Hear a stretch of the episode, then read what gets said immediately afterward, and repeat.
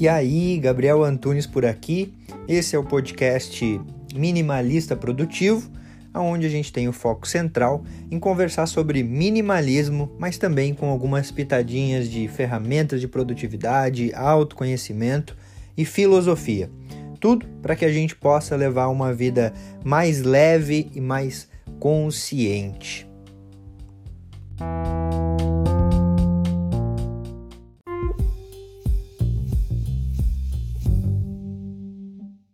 Os maiores problemas com as metas de início de ano. O objetivo desse vídeo ele é simples, é te trazer problemas, erros que você pode estar cometendo quando você vai de certa forma classificar e pensar nas suas metas, para que assim você não cometa eles e, e entenda como você pode solucionar também esses erros, porque eu não vou só apontar o erro, mas eu também vou trazer a solução. Buenas, mas quem sou eu para ajudar nisso? Meu nome é Gabriel Antunes, mas pode me chamar de Gabi. Eu sou um estudioso da área que não só estuda, mas que também busca aplicar. Desde 2018, quando eu trabalhei numa área de vendas, eu comecei a estudar sobre produtividade, sobre gestão de tempo, a fim de melhorar, de otimizar a minha rotina e automaticamente aumentar a minha performance. Desde então, eu comecei não só a aplicar tudo que eu venho estudando na minha rotina, na minha vida, mas também a compartilhar aqui no canal boa parte daquilo que eu venho fazendo e atender pessoas que também querem levar uma vida mais produtiva, ajudando elas a organizar suas metas, organizar sua rotina, organizar seus hábitos, enfim, ter uma vida mais organizada e consequentemente mais produtiva. E aí, o objetivo desse vídeo, ele é muito simples, é compartilhar aquilo que eu vivi na minha vida e aquilo que eu vi as pessoas que eu já atendi ao longo desses quatro anos passar na vida delas e qual que foram os erros mais comuns, aquilo que mais acontece e que mais atrapalha elas e também eu de atingir os nossos objetivos. Como prometido, eu vou trazer o erro e também já vou trazer a solução para cada um desses erros. E vamos lá para o primeiro erro. Ah, certeza. Não, tem que ver. Esse ano, esse ano eu vou estudar. Assim, ó, a meta, a meta, esse ano, as minhas metas vão ser que nem aquele espino de boliche, tá ligado? Só que eu vou ser a bola. E assim, ó, eu vou fazer strike, mano. Não tem, não tem, não tem, não tem. Porque assim, ó, mano, foguete não tem ré. E eu sou foguete, tá? Esse ano eu vou fazer inglês, eu vou entrar na academia, vou ler mais, vou melhorar meu relacionamento. Esse ano meu relacionamento vai ficar, ó.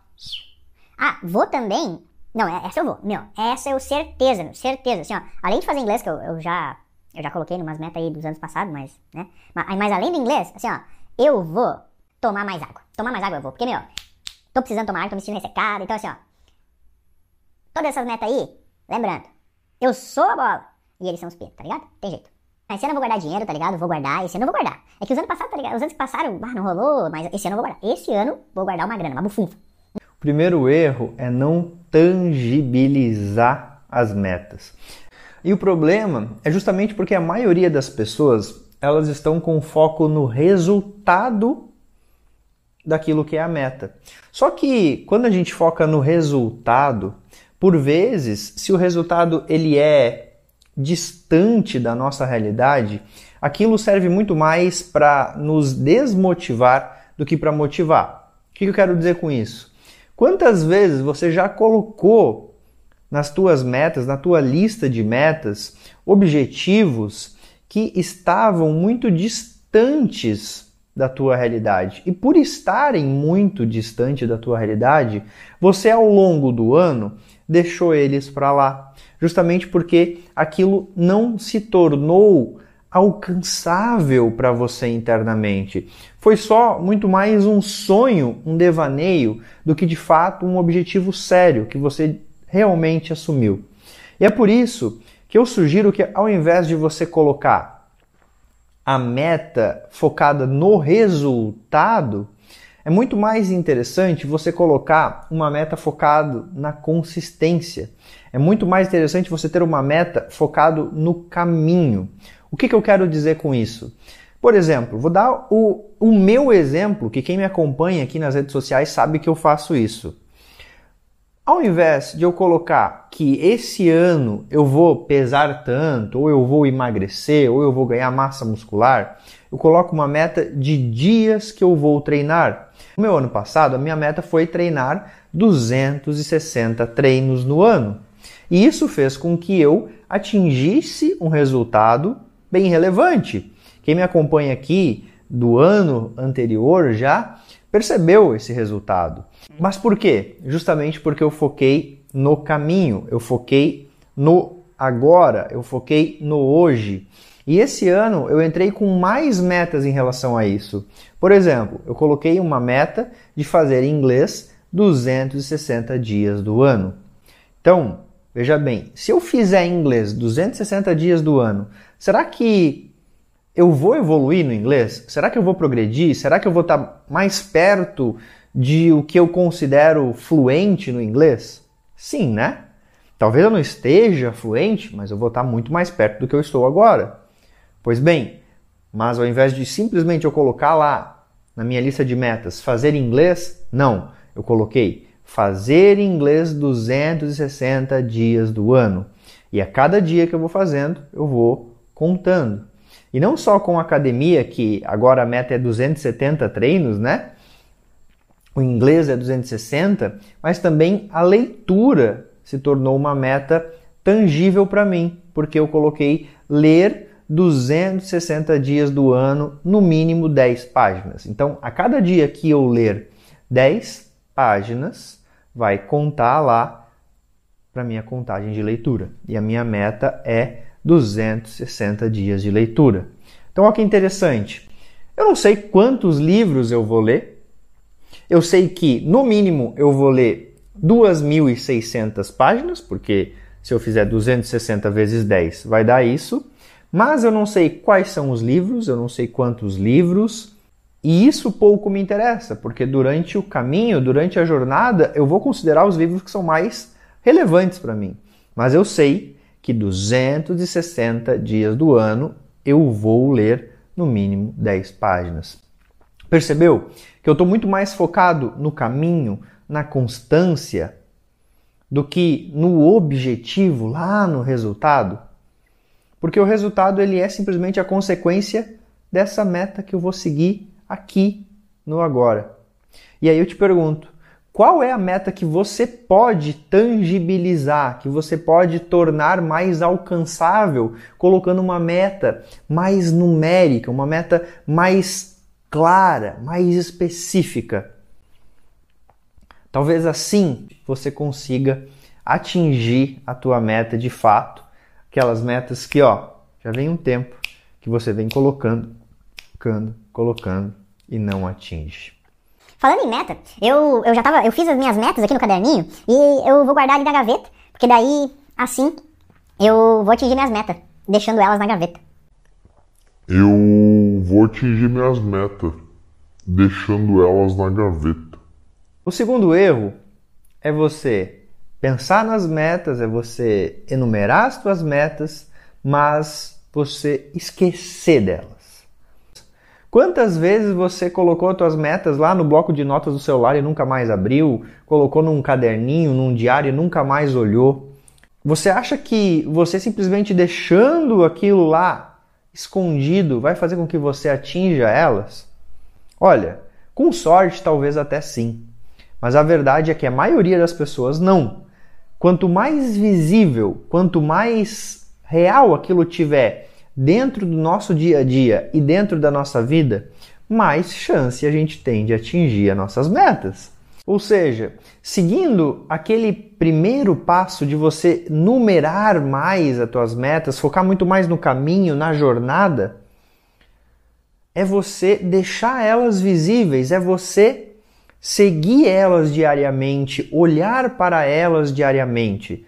Aí como você vai fazer vai ser muito específico de você. Eu já tive clientes que digitou, deixou em uma folha no próprio quarto e quando acordava olhava para suas metas. Já tive clientes que deixou como proteção de tela do celular, já tive clientes que deixou em um quadro que tinha no próprio escritório e aí todo dia, quando ia organizar os seus atendimentos, olhava para suas metas. Já tive clientes que deixou no bloco de notas, mas acompanhava diariamente justamente por ter essas contas diárias, essas metas diárias, né? Então, como você vai fazer vai ser de acordo com a tua personalidade. Mas agora, em hipótese alguma, simplesmente deixe elas de lado. Aquele famoso clichê: aquilo que não é visto não é lembrado. E aí, esses dois erros e as duas soluções já fizeram sentido para você? Se fizeram, não esquece de se inscrever no canal se você ainda não é inscrito e também de deixar o like aqui no vídeo, porque assim você está dizendo para o YouTube, ó, esse vídeo me ajudou, então recomenda ele para mais gente, beleza? E vamos lá agora para o terceiro e último aspecto. Fazer um monte de metas. Aí entra o minimalismo em ação. É muito mais importante você ter poucas metas, mas metas que de fato são essenciais para você, do que você ter aquela lista enorme, aquela lista longa, que muito mais vai te trazer peso, sobrecarga, do que vai te deixar obstinado, focado naquilo que realmente é importante para você. E aí, eu te indico que você, para enumerar as suas metas de forma mais intencional, mais com foco na tua essência, no essencial, você olhe para a tua vida com um olhar mais direcionado. O que, que eu quero dizer com isso? Eu gosto de separar a minha vida em quatro pilares. O pilar de equilíbrio. Nesse pilar de equilíbrio está a minha saúde física, está o meu intelecto, tá a minha saúde mental e a minha saúde espiritual. E aí, dentro de cada um dos pilares, eu coloquei uma meta. Depois tem o pilar profissional, pilar pessoal e o pilar financeiro. Eu tenho mais uma meta para cada um desses pilares. Ou seja, ao longo do ano eu tenho exatas sete metas. E você separar a tua vida nesse sentido em áreas vai te trazer muito mais foco. Por exemplo, se a tua meta financeira é guardar dinheiro para pagar contas, para quitar dívidas, qual que é a meta financeira que vai fazer com que todas essas coisas aconteçam?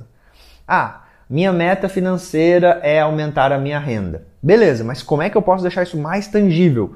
Minha meta financeira é ganhar mil reais de renda extra nos 12 meses do ano. Beleza, olha só, então se você bater essa meta, você vai conseguir pagar suas dívidas? Sim, vou. Vai conseguir fazer a viagem no final do ano? Sim, vou.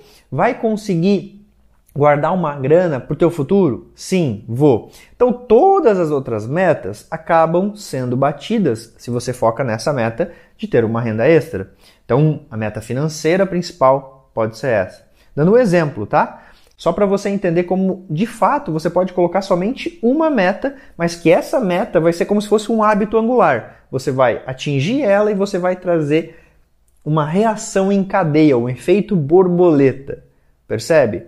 E assim pode ser em relação à tua saúde física. E se você começar a se exercitar, naturalmente você vai começar a cuidar da tua alimentação, naturalmente você vai começar a dormir mais cedo. Então, qual é a meta que de fato vai fazer com que você tenha uma reação em cadeia que vai trazer todas as outras como consequência? Por isso que eu gosto de separar a minha vida em áreas, porque assim eu consigo ter uma meta específica para cada uma delas. Por exemplo, a minha meta física é 270 treinos. Minha meta intelectual é ler 260 dias. Deu para perceber? Aí, minha meta financeira é faturar tantos mil reais dentro do ano. E aí, automaticamente, eu batendo essa meta, eu vou conseguir bater várias outras dentro disso ali que estão dentro das minhas prioridades. Mas a minha meta principal é aquela, porque se eu atingir aquela, eu bato todas as outras. E agora, que você já tem certeza que para você ter metas de fato que fazem sentido para você, você tem que ter uma meta que está muito mais focado na jornada, no caminho, na consistência. E você não vai esconder elas, você vai deixar elas claras, você vai visualizar elas todos os dias. E você vai separar elas por área. Você precisa ir escrever sobre as tuas metas. E ó, se você tiver alguma dúvida quando você estiver fazendo as suas metas, coloca aqui nos comentários que eu vou fazer questão de responder. E melhor, se você quiser conversar comigo, é só você me chamar lá no direct do Instagram, gabi.antunes, que eu vou fazer questão de te responder.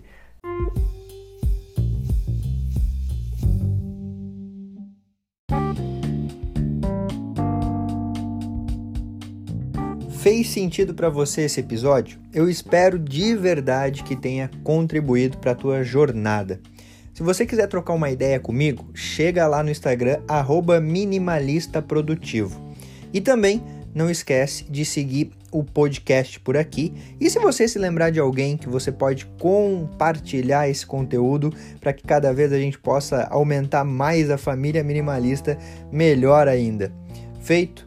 Grande abraço para você e até a próxima.